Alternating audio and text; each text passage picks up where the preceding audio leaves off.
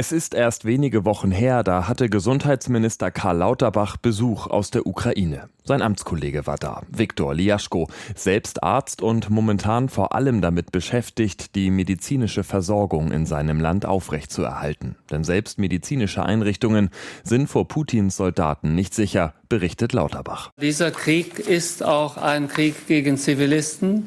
Es ist auch ein Krieg gegen Gesundheitseinrichtungen. Der Krieg in der Ukraine verändert auch die Perspektive in Deutschland. Im Interview mit der Neuen Osnabrücker Zeitung spricht Lauterbach über seine Pläne, das deutsche Gesundheitssystem auf einen möglichen Militärkonflikt vorzubereiten. Nichts tun sei keine Option, so der Minister.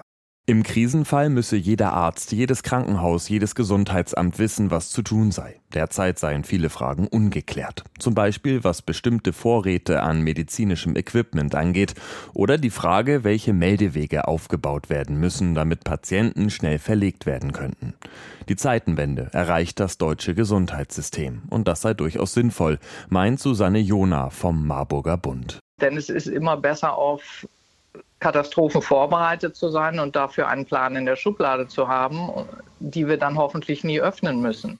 Unterdessen ist das deutsche Gesundheitssystem heute schon von den Folgen des russischen Angriffskriegs betroffen. Mehr als 1000 schwerst verletzte Ukrainerinnen und Ukrainer wurden und werden hierzulande medizinisch versorgt. Kein anderes Land hat mehr aufgenommen. Deutschland versucht alles, was es kann, um der Ukraine in diesem menschenrechtsverachtenden Angriffskrieg von Putin zu helfen in medizinischer Hinsicht. Noch sind es Ideen und vor allem viele offene Fragen, die Lauterbach äußert. In seinem Ministerium soll jetzt ein Gesetzentwurf verarbeitet werden.